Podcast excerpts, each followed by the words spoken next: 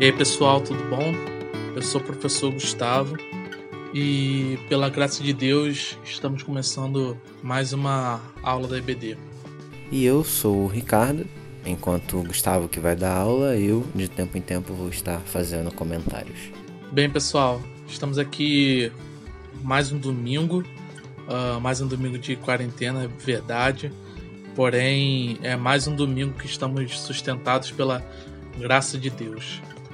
Nós hoje estamos trazendo a aula mais uma vez na carta de Tiago e mais especificamente hoje vamos tratar dos versículos 19 ao versículo 27 do capítulo 1.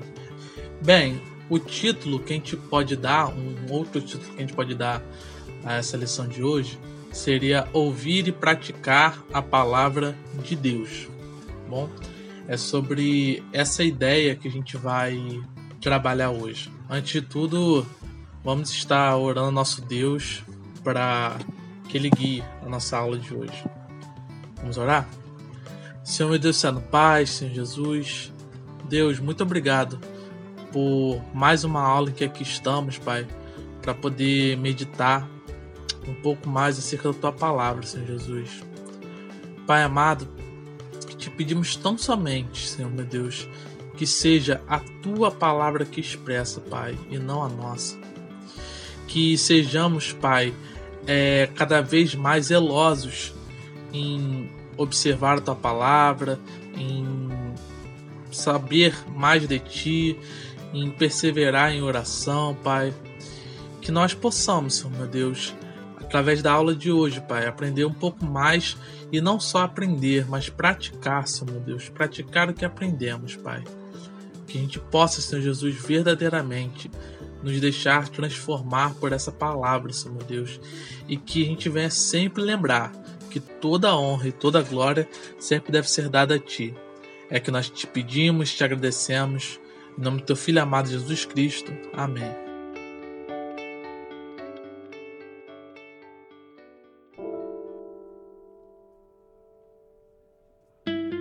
Bom, pessoal, o tema que a gente vai estar tá refletindo hoje, como já tinha adiantado, é sobre ouvir e praticar a palavra de Deus.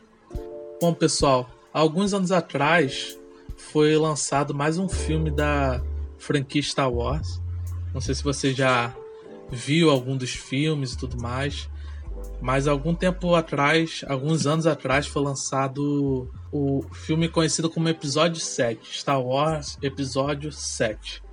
E nesse filme tem uma cena curiosa, e não fique tranquilo que eu não vou dar nenhum spoiler, mas tem uma cena um tanto curiosa que ocorre algo parecido com uma explosão, vamos dizer assim, para eu não dar nenhum spoiler. E durante essa explosão do filme, esse momento do filme, existe um silêncio de 10 segundos na cena. Um silêncio de apenas 10 segundos. E esse silêncio foi proposital. O diretor pensou nele propositalmente para gerar certos tipos de emoções em quem estava vendo. Porém, em alguns casos esse essa intenção, como a gente diz, né, o tiro saiu pela culatra. Existiram algumas sessões que as pessoas ficaram se questionando se o som tinha ficado ruim, o que estava acontecendo, começaram a falar. E teve algumas sessões nos Estados Unidos que eles tiveram que colocar avisos dizendo que nessa cena não havia problema no áudio. Repare bem que foi só um silêncio de 10 segundos. E durante a nossa lição de hoje, a gente vai pensar e refletir um pouco acerca do silêncio acerca mais especificamente do ouvir, do se silenciar para ouvir. E também a gente vai pensar um pouco mais sobre o tema religião. É bem verdade que nos últimos tempos a gente tem pensado muito sobre isso, a gente tem sido contrário a muitas coisas que tem o tema religião e a gente vai pensar um pouco melhor se, vamos dizer, essa militância que a gente tem feito acerca do tema religião tem sido correta. Bem, sem mais delongas, vamos entrar no nosso texto, porém, eu vou fazer uma leitura partindo do versículo 17. Eu vou partir do versículo 17, que é fundamental para a gente compreender o texto que a gente vai tratar hoje. Então, é fundamental também que você ouça a outra aula, a aula anterior, e que foi ministrada pelo professor Marcos, tá bom? Foi ministrada brilhantemente por ele. É importante que você vá lá, que você ouça, porque é ela que vai explicar melhor esses versículos que eu vou ler anteriormente, o 17 e 18. E aí a gente vai dar sequência depois nos versículos que a gente propriamente dito vai analisar. Bom, versos 17 e 18 dizem o seguinte: Toda boa dádiva e todo dom perfeito vem lá do alto, descendo do Pai das luzes, em quem não pode existir variação ou sombra de mudança. Pois, segundo o seu querer, ele nos gerou pela palavra da verdade, para que fôssemos como que primícias das suas criaturas. Perceba bem os termos que eu dei uma ênfase, tá bom? Toda boa dádiva e todo dom perfeito vem lá do alto. Ele nos gerou pela palavra da verdade. Todos esses termos estão grifados também no texto de apoio, que eu já estou desde já lembrando para que você esteja acompanhando pelo texto de apoio, tá bom? E agora vamos ao versículo 19. Vocês sabem estas coisas, meus amados irmãos. Cada um esteja pronto para ouvir, mas seja tardio para falar. Por um primeiro olhar, a gente pode fazer várias análises sobre esse trecho aqui desse versículo 19. Porém, ele realmente é compreendido se a gente olhar os versículos anteriores que eu dei uma lida. Porque Tiago não está tratando sobre coisas conexas. A gente tem costume, e na carta de Tiago, algumas vezes já aconteceu isso, só no capítulo 1, para você ver o quão profunda é essa carta. Já aconteceu algumas vezes você ler um texto e você falar assim, mas o que isso tem conexão com a parte anterior? Então, se a gente lesse a partir só desse versículo, a gente talvez traria várias reflexões, mas ele só é realmente entendido se a gente olhar os anteriores. É, então, anteriormente, ele havia falado sobre as circunstâncias da nossa salvação e do recebimento das bênçãos celestiais, certo? Lembra do boa dádiva, do dom, dessas bênçãos celestiais? E ele falou da salvação quando ele falou de que ele nos gerou pela palavra da verdade. Então agora ele trata sobre como devemos receber tudo isso. Recebemos tudo isso recebemos os dons, a boa dádiva e a salvação. Agora é a maneira de como recebemos e, mais especificamente, de como nos comportamos após receber isso. A primeira forma que a gente recebe essas coisas é com o silêncio.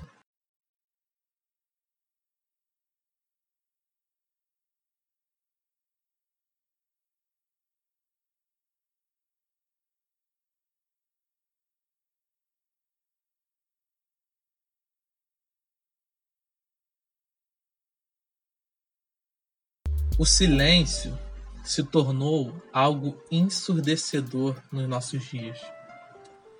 Quantas vezes você estava conversando com alguém e você não conseguia prestar atenção no que a outra pessoa estava falando, porque você já estava pensando na réplica que você ia dar?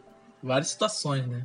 Às vezes com próprios membros da família. Você tem uma opinião acirrada e não importa o que aquela pessoa vai falar, você já está pensando na resposta que você vai dar. Quando a gente fala com o nosso crush, vamos dizer assim, é, realmente a última coisa que a gente quer é o silêncio, na é verdade. A gente odeia aquele vácuo, tanto no WhatsApp e pior ainda na vida real. Né? Então, de modo geral, a gente considera o silêncio algo aterrador. O som do silêncio é algo que nos ensurdece, tá? Eu sei que veio um monte de S aí, mas o som do silêncio nos ensurdece, tá bom? Então, nesse trecho aqui, Tiago está convocando a gente a ouvir. Cada um esteja pronto para ouvir. Quando Deus fala com a gente, a gente tem que se portar de maneira adequada. Quando ele abre seus santos lábios, que a gente possa, ao mesmo tempo, abrir os nossos corações e ouvidos. Não só pelo fato de temer a Deus enquanto ele está falando, mas também por causa da nossa indisposição a ouvir. A gente geralmente está indisposto a ouvir.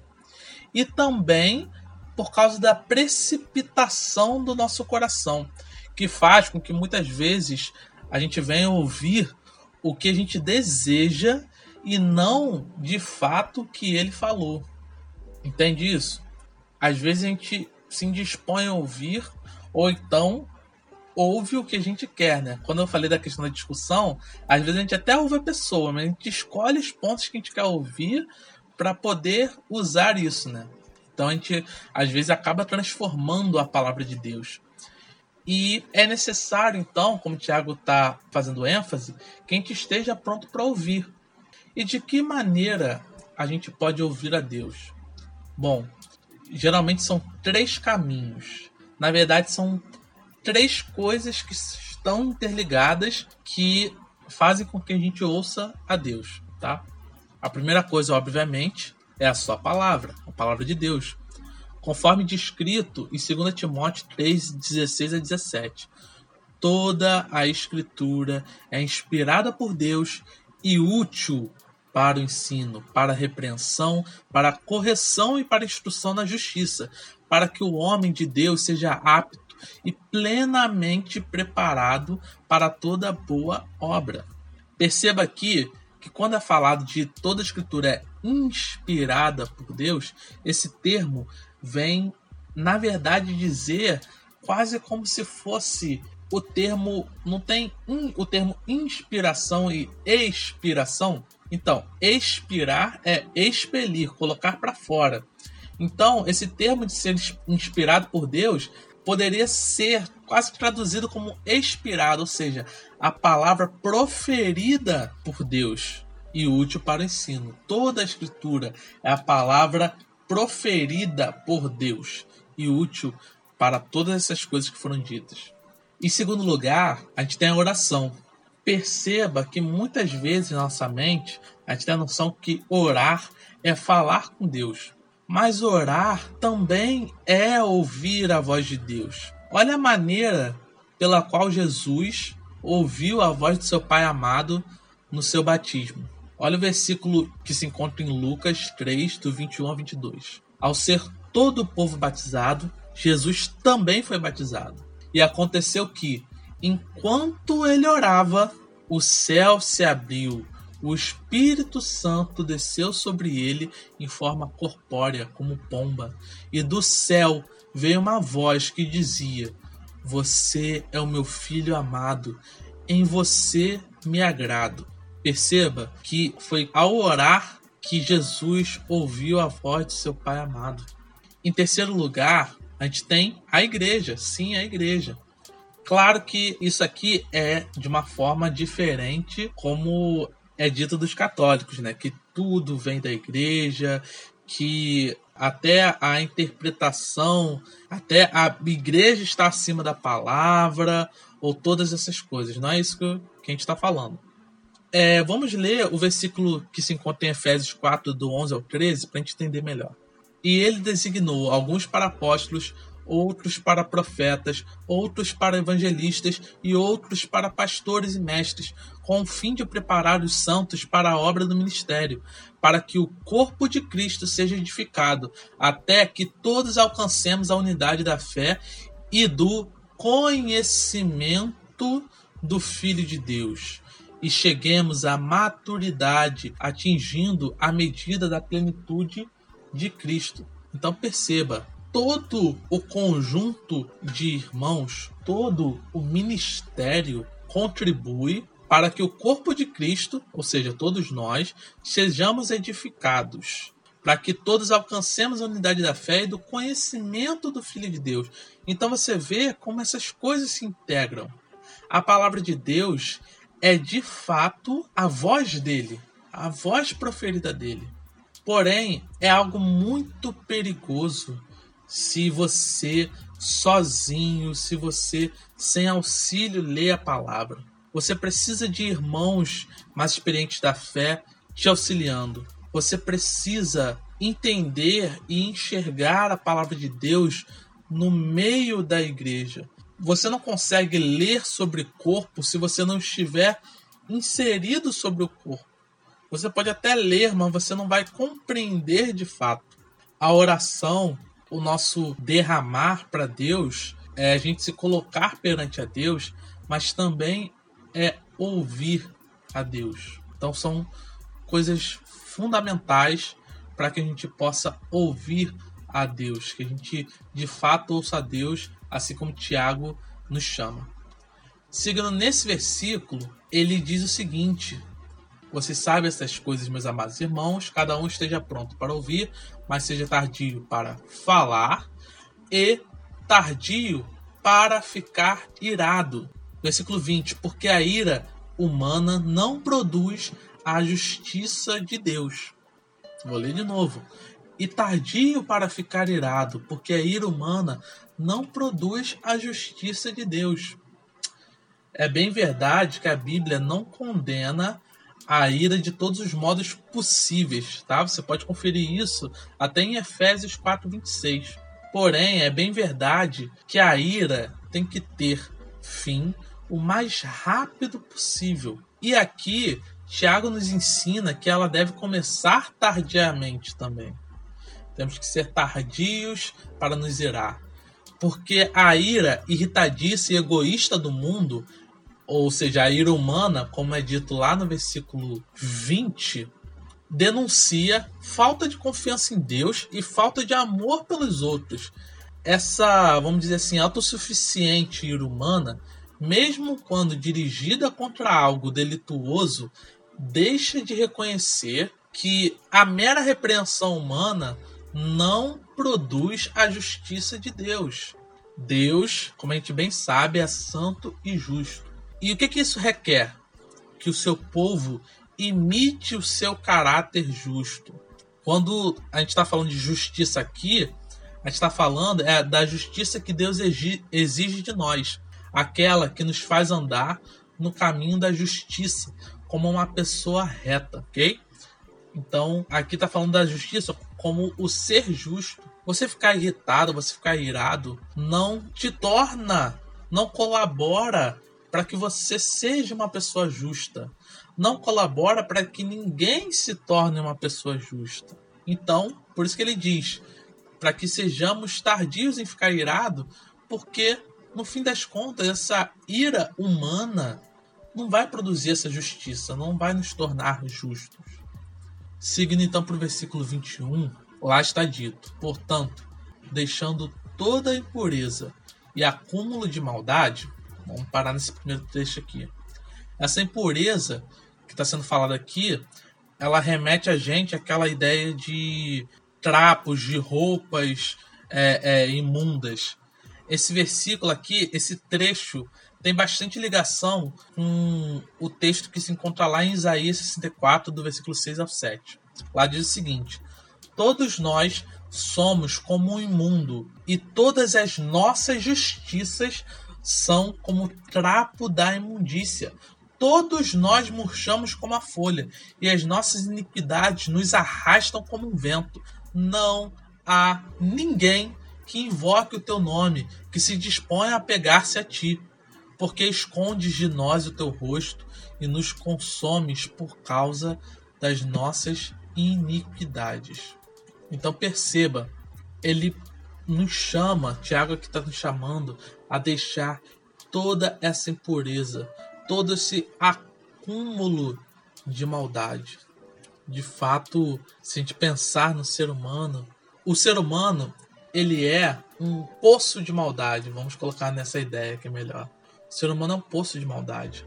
A gente se surpreende todo dia como o ser humano consegue ser mal de diferentes maneiras. A gente, quando a gente se transporta lá para a ideia do, do nazismo e a gente lembra dos campos de concentração, várias pessoas olharam para aquilo e, e falaram: não tem como ser humano ser pior do que isso. Porém, todo dia a gente se surpreende, né? Todo dia a gente tem relatos de tantas e tantas maldades. Então, de fato, a gente tem que deixar todo esse acúmulo de maldade. A gente tem que deixar toda a impureza.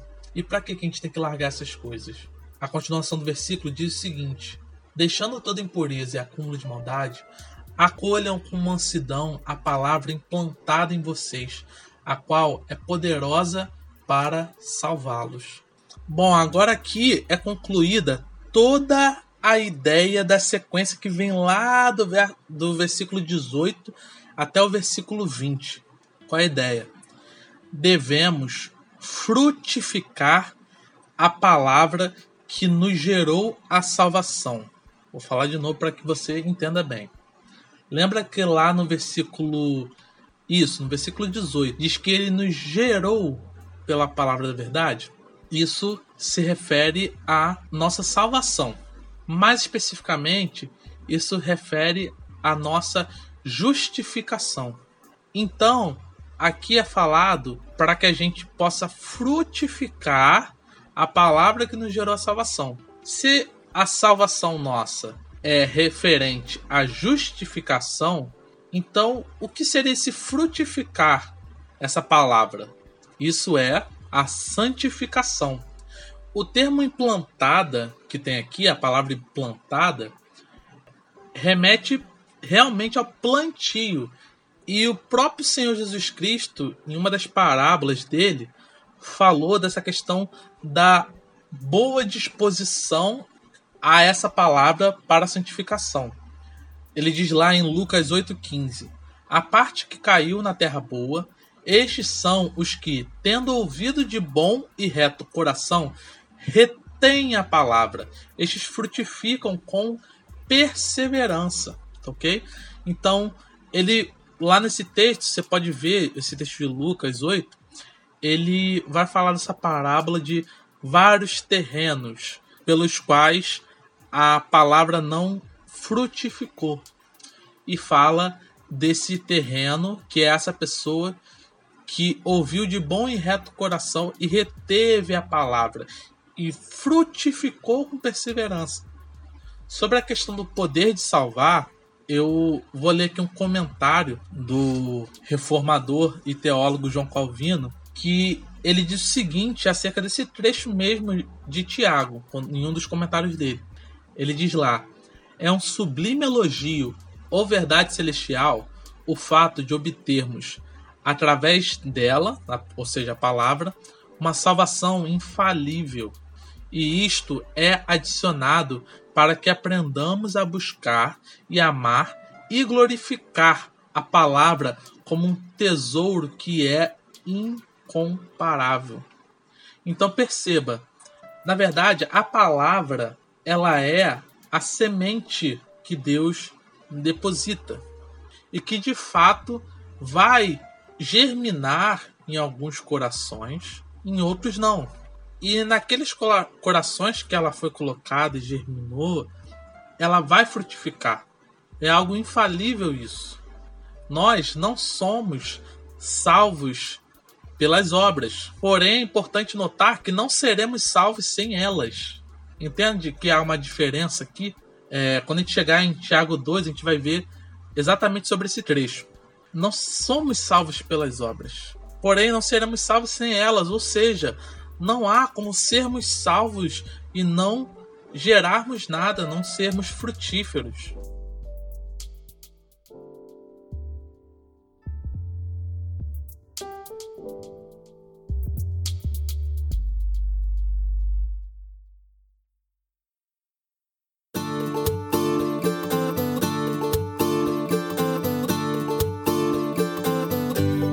Dando sequência, vamos ver versículo 22.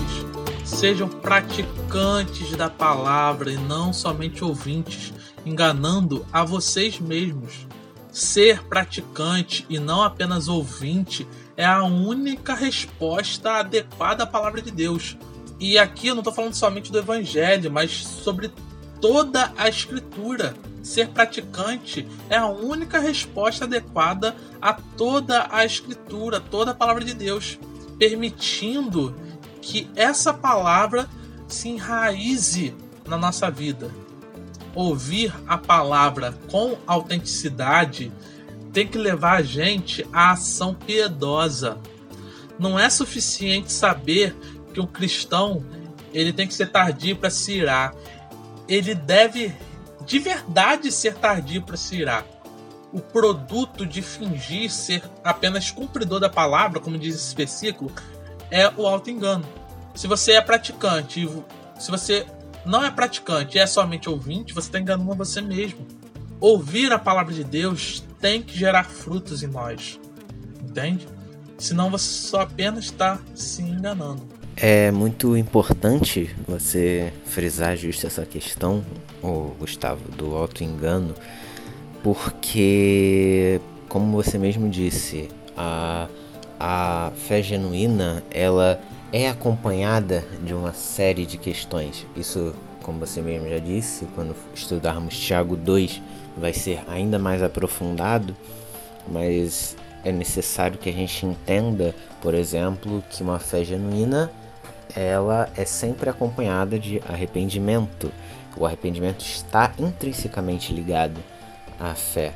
Se você é uma pessoa que simplesmente diz acreditar em Cristo, no entanto, não há no seu coração arrependimento genuíno de pecados, é, na sua vida não há uma busca por obediência, então na realidade a pessoa cai num auto-engano, a pessoa cai numa mentira que ela mesma está se contando, porque cria-se um tipo de fé em informações ou uma confiança no que os outros estão falando ou numa um conjunto de verdades e não uma confiança na pessoa que é Jesus Cristo.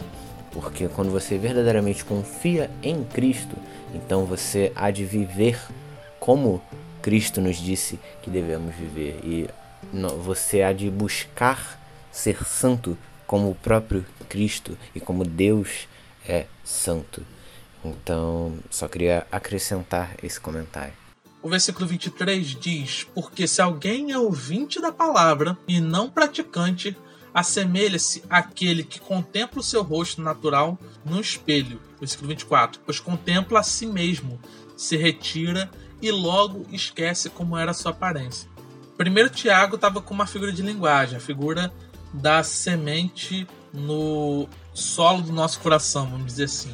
Agora ele traz uma outra figura, a figura do espelho ele começa a falar da. Eu gosto de usar esse termo, o nécio. Esse termo é referente àquela pessoa tola, aquela pessoa sem esclarecimento, vamos dizer assim. Aqui, então, ele começa a falar desse nécio como alguém que se contempla no espelho e logo se retira e logo esquece como era sua aparência. Tem dois problemas que são apontados aqui pela figura do espelho, tá? O primeiro problema é passar os olhos muito rápido. Quando você acorda de manhã, é normal que você vá se olhar no espelho. Quando você olha no, se olha no espelho de manhã, você não faz isso de forma narcisista, né? Você não acorda de manhã e fala: Ó, oh, como eu sou bela, como eu sou, como eu sou lindo ou linda, ah, como são meus cabelos e tudo mais. Geralmente, olhar de manhã, como é que é, né? caramba, tô com uma espinha aqui, caraca, essa sobrancelha, é, é, é, eu tenho que ajeitar, pô, esse cabelo tá zoado, coisas do tipo, né? Então, você ó, se olha no espelho de manhã para perceber o que tem de errado com você, para você poder reparar imediatamente. Porém, se você faz isso rápido demais, se você olha o espelho como de, que de relance, você não consegue observar esses detalhes que precisam ser consertados. E esse paralelo do espelho, ele faz com que? Com a palavra de Deus. A palavra de Deus é o seu espelho. ela que revela quem você é. E aí eu te faço a pergunta: você está meditando na palavra de Deus a todo momento? Você medita, como diz o Salmos 1, na sua lei de dia e de noite? Ou você é daquela pessoa que curte uma página no Instagram, que compartilha vários versículos com aquele fundo de montanha bonito, ou aquela foto preto e branco e coloca no status. Você coloca lá falando, pô, eu sou, caraca, religioso pra caramba. Olha como é que coloca. E não coloca nenhum versículo que afronta ninguém. Nenhum. Nenhum. Nenhum. É sempre o posso tudo naquele que me fortalece, posso todas as coisas. É, é sempre aquele. E todas essas coisas serão acrescentados, sabe? Agora permanecem a fé, esperança e amor, porém a maior delas é o amor. Nenhum versículo de afrontamento ao pecado, nenhum. Qual dessas pessoas você é? Você medita na palavra de Deus? Você tem meditado de fato? Você tem lido a palavra de Deus? Ou a palavra de Deus que você lê durante a semana é a leitura do texto que eu estou fazendo por você?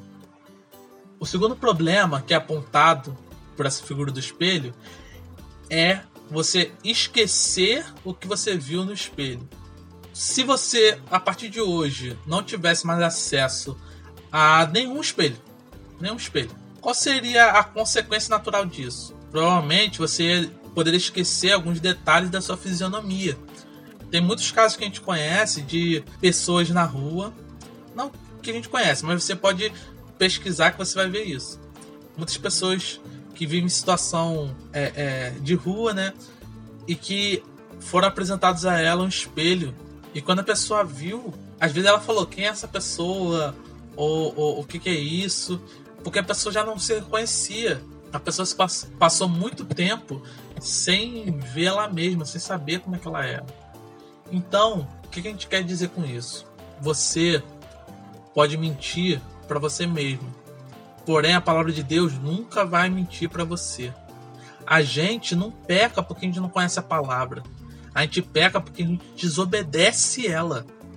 A gente não peca porque ela não fala quem a gente é, mas porque a gente coloca a máscara para a gente não ser confrontado. Então, se você olhar no espelho como que de relance, se você olhar a palavra de Deus como de relance, você não vai ver o que de fato está errado em você.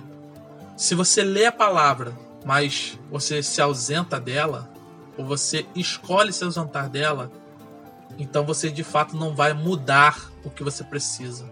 Porque não basta só você ler, você tem que ler e praticar. Você tem que ler e colocar aquilo em ação. Senão é apenas você ler com uma máscara. Quando você lê algo que confronta o seu pecado, você simplesmente pula e fala: Não, isso não quero ver, isso não quero saber. Já vi muita gente que virava e falava assim: Não, eu sei que a Bíblia diz, eu sei que a Bíblia está dizendo isso, mas por que você não larga então? Porque não dá, porque eu não quero, outra hora eu vou fazer isso.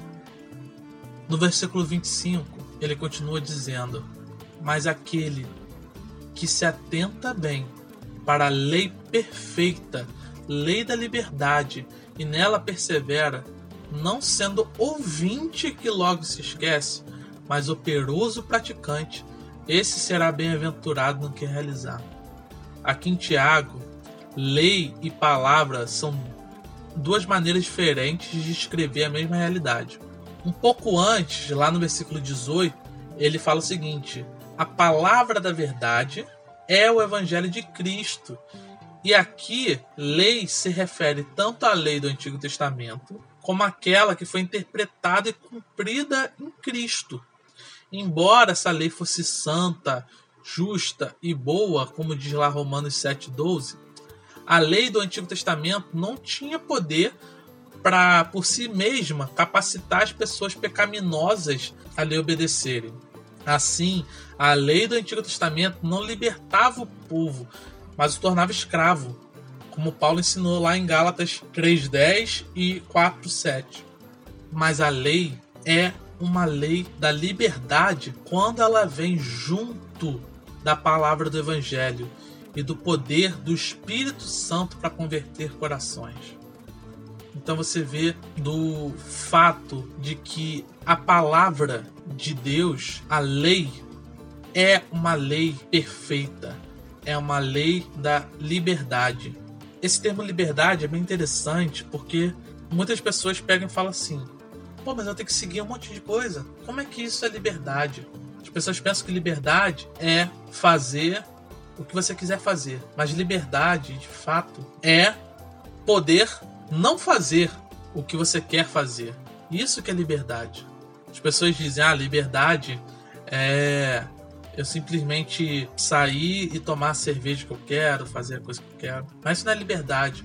Porque você está preso ao seu desejo. Você está preso a essa vontade. Você está preso a apenas obedecer o que você quer.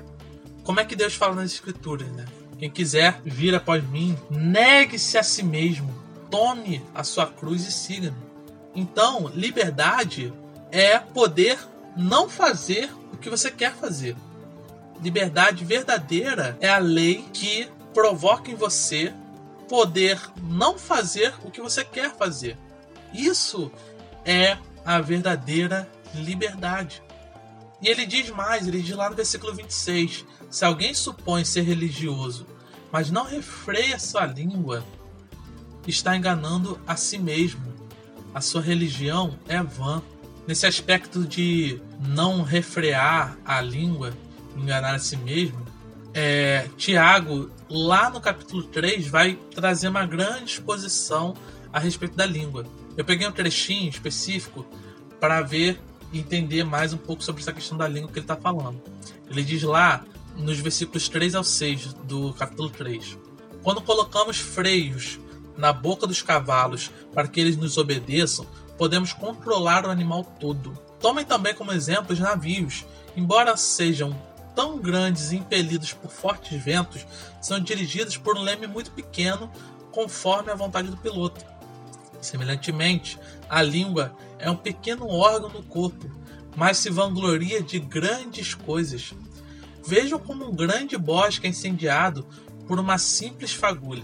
Assim também, a língua é um fogo, é um mundo de iniquidade. Colocada entre os membros do nosso corpo, contamina a pessoa por inteiro incendeia todo o curso de sua vida, sendo ela mesma incendiada pelo inferno. Então, a isso que Tiago está dando referência. A língua é algo poderosíssimo. É uma parte muito pequena do nosso corpo, mas que tem um poder devastador muito grande. Você repara que lá no início ele falou sobre a questão de ouvir, de se silenciar, isso é fundamental. Isso demonstra também que a gente controla a nossa língua, que a gente tem como controlar, que a gente tem como se dominar. Então, quando ele afirma tudo isso, tem mais uma coisa que a gente tem que observar. Ele fala que quem não refreia sua língua está enganando a si mesmo e que a sua religião é vã. E no versículo 27 ele diz mais: a religião pura e sem mácula para com nosso Deus e Pai é esta: visitar os órfãos e as viúvas nas suas aflições e guardar-se incontaminado do mundo. A primeira coisa que a gente tem que entender é o seguinte: sim, há uma religião correta. Esse é, é o nosso ponto de partida.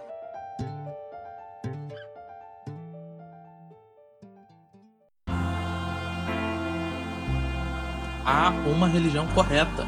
Depois disso estar definindo nossa mente, a gente tem que entender. Então, o que é religião? Primeiro, vamos para o significado da etimologia né, da palavra. A origem mais correta para a palavra religião vem do latim e nasceu de religio, que significa respeito pelo sagrado. Discute-se que esta palavra do latim seja derivada de re prefixo que reforça uma ideia, e o verbo legere, que significa ler. Outra etimologia que é discutida é da palavra religare, que a gente conhece mais, também do latim, que significa atar ou ligar com firmeza. Essa palavra tem o prefixo re, que reforça a ideia de ligare, que significa atar ou até mesmo atender um chamado. A gente tem aquele conceito clássico, né, de que religar, né, é nos religar com Deus, fazer essa ligação, fazer é, reatar com Deus. E se a gente for para o grego, na etimologia grega da palavra, essa palavra no grego é. Eu não sei grego, não, tá, gente? Então eu vou ler da maneira que tá escrito aqui. É treskeia. Seria isso. Acho que acertei. E se relaciona, essa palavra se relaciona diretamente com a palavra religioso. Não teve o versículo 26 que diz assim: se alguém supõe ser religioso, esse religioso é a palavra trespos, que significa o quê? Temente a Deus, piedoso, religioso. Então, baseado em todos esses conceitos, tenha todos esses conceitos em mente. Podemos dizer que Jesus, quando veio na Terra, ele veio acabar com a religião e veio acabar com os religiosos? De maneira nenhuma. Gente, Jesus nunca fez isso. Abrindo parênteses, hoje a gente está com uma crise de identidade muito grande com a ideia de religião. A gente criou uma crise na gente de que a religião é algo ruim e Jesus veio acabar com os religiosos. Tem até algo nos nossos dias. Eu vi recentemente isso, acho que foi no meu Instagram. Teve um rapaz que fez uma interpretação, né, muito engraçada até, da daquela situação que Jesus está com a mulher samaritana. E muita gente, muitos ateus, muitas pessoas que não acreditam em Deus, que zombam da fé, eles tomam isso como um exemplo de que Jesus teve um exemplo diferente dos religiosos. Jesus é, não se comparou aos religiosos daquela época, mas ele resolveu amar acima de todas as coisas e falou: quem tem, quem não tem pecado, que atire a primeira pedra. Esse rapaz, quando fez essa interpretação, fez essa parte e tudo mais, e um monte de gente aplaudiu. Só que todos eles, todos, esquecem o trecho final em que Jesus vira para ela e diz: Vá e não peques mais. Você percebe? Jesus chamou ela uma mudança. Jesus nunca disse que ela estava certa. Na verdade, aqueles a quem Jesus falou, eles não eram religiosos de fato. Quando Tiago está falando aqui sobre se alguém supõe ser religioso, é porque essa pessoa que supõe ser e não se refreia, não refreia sua língua, ela não é religiosa de fato. Ela não está cumprindo de verdade com o sentido de religião. Entende? Então, nem Cristo e nem Tiago disseram que deveria se exterminar a religião.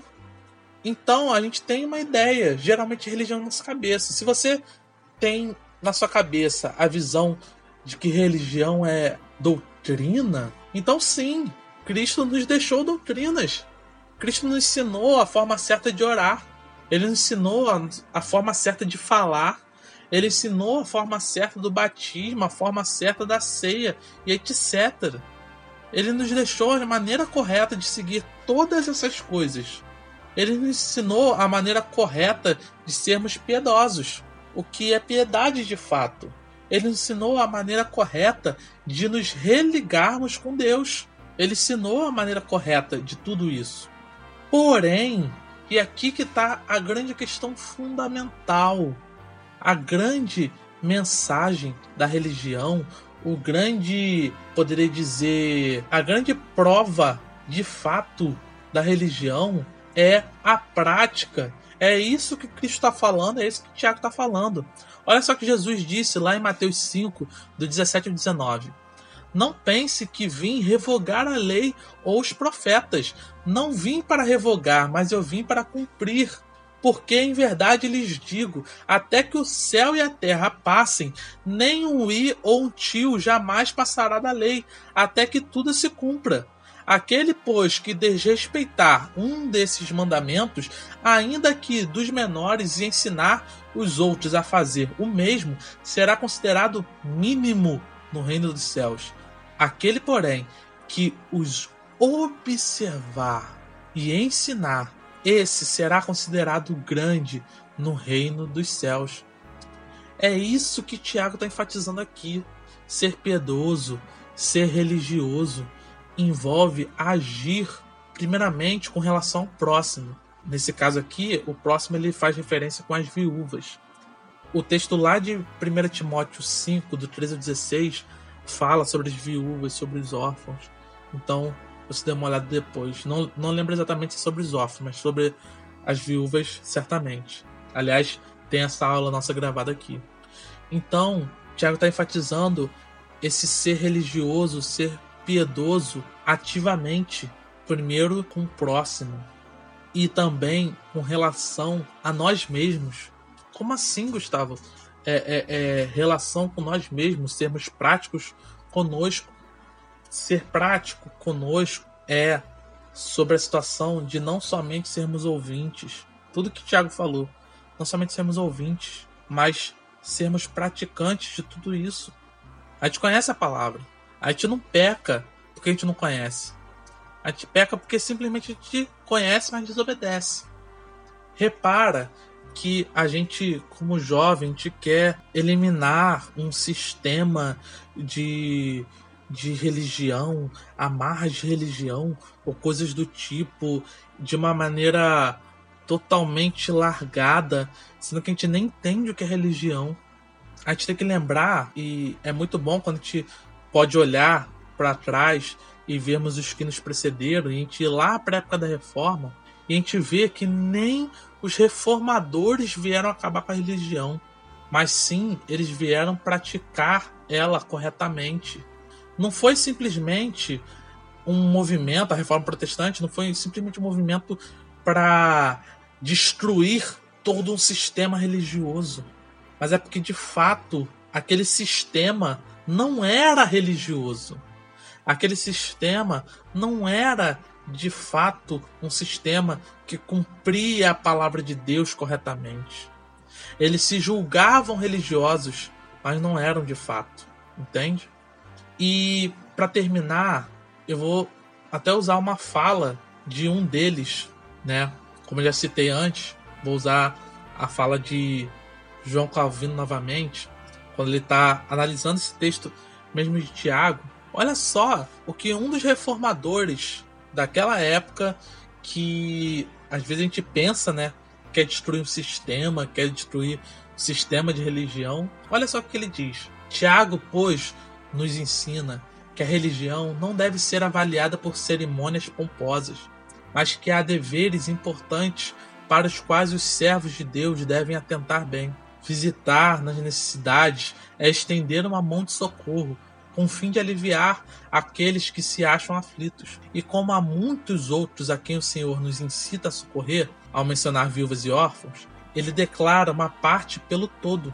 Não há dúvida, pois, de que, sob uma coisa particular, ele nos recomenda o próprio ato de amor, como se quisesse dizer: aquele que quer ser tido como religioso, então prove ser tal mediante a renúncia e a prática da misericórdia e benevolência para com seus semelhantes. E diz ainda, diante de Deus, para notificar que o que parece ser indiferente aos homens que se deixam levar por máscaras externas, no tocante a nós, devemos buscar o que agrada a Deus.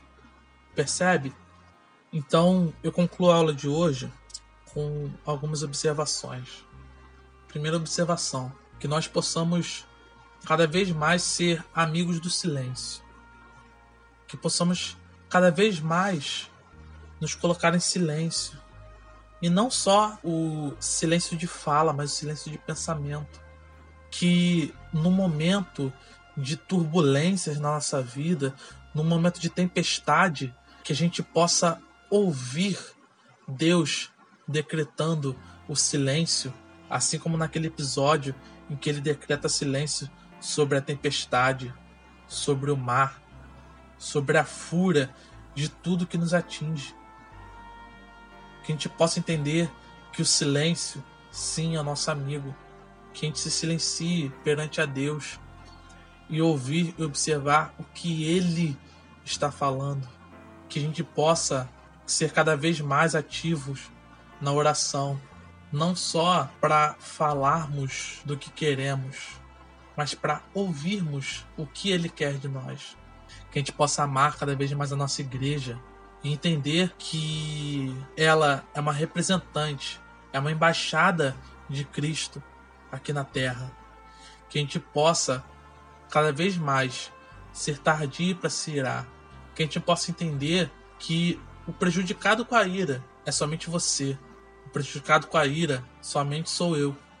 Que a gente possa tirar os nossos trapos de imundícia e que a gente possa se vestir com novas vestes. Que a gente seja praticante da palavra e não somente um ouvinte. Que a gente possa meditar na palavra de Deus, enxergar os nossos defeitos e não só enxergar, mas corrigi-los, para que assim de fato a gente possa ser livre, livre até mesmo e livre de fato para dizer não a tudo aquilo que a nossa carne deseja. Que a gente possa observar a verdadeira religião, aquela religião que nos faz conhecer a Deus, conhecer as suas ordenanças e praticá-las. Se você vivia na igreja até hoje e nunca tinha pensado, por exemplo, a respeito do que é batismo, do que é ceia, do que é ser pastor e todas as outras coisas, que você corra a buscar e conhecer antes de pensar de que o sistema religioso deve ser destruído. Que você ouça as pessoas certas que vão te guiar pelo entendimento correto do que é a religião. Que você possa gerar frutos e que todos esses frutos sejam única e exclusivamente para a glória de Deus. Somente a Deus toda a honra, toda a glória para todos sempre. Vamos orar? Senhor meu Deus, Senhor Pai, Senhor Jesus, muito obrigado, Senhor meu Deus, pela lição de hoje. Pai amado, muito obrigado, Senhor meu Deus, porque nós temos fácil acesso, Senhor Deus, à tua palavra, Senhor Deus, à Bíblia Sagrada.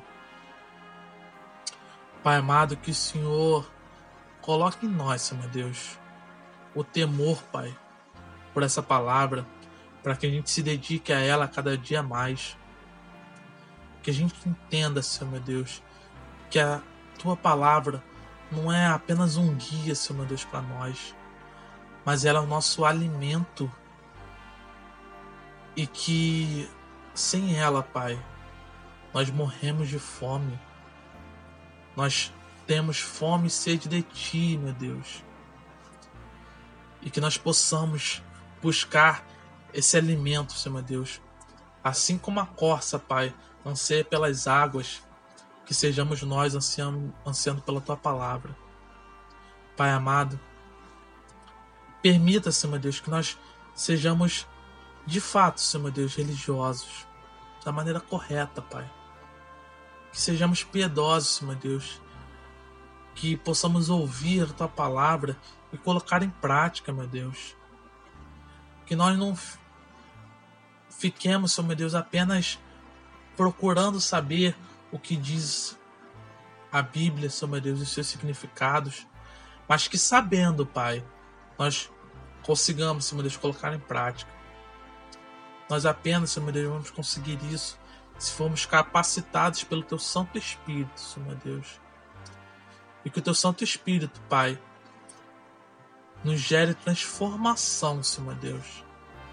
Nos gere, Pai, mudança genuína e tudo isso, Senhor meu Deus, para a honra e glória exclusiva do teu santo e eterno nome, para que nós venhamos a fazer de fato, cumprir de fato a tua palavra.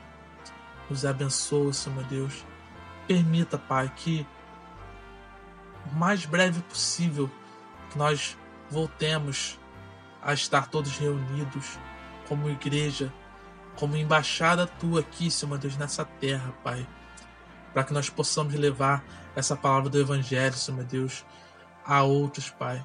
Para que o teu Santo Espírito, Senhor Deus, possa fazer a transformação. É que nós te pedimos e te agradecemos. Em nome do teu Filho amado Jesus Cristo. Amém. Que Deus os abençoe e um ótimo domingo. É isso aí, pessoal. Hoje nem tive muita necessidade de fazer vários comentários, a aula foi excelente. E a gente se fala aí durante a semana. Lembrando que qualquer dúvida é só nos perguntar no grupo ou nos nossos contatos individuais. E fiquem com Deus. Agora aproveita um pouquinho essa musiquinha aqui de fundo.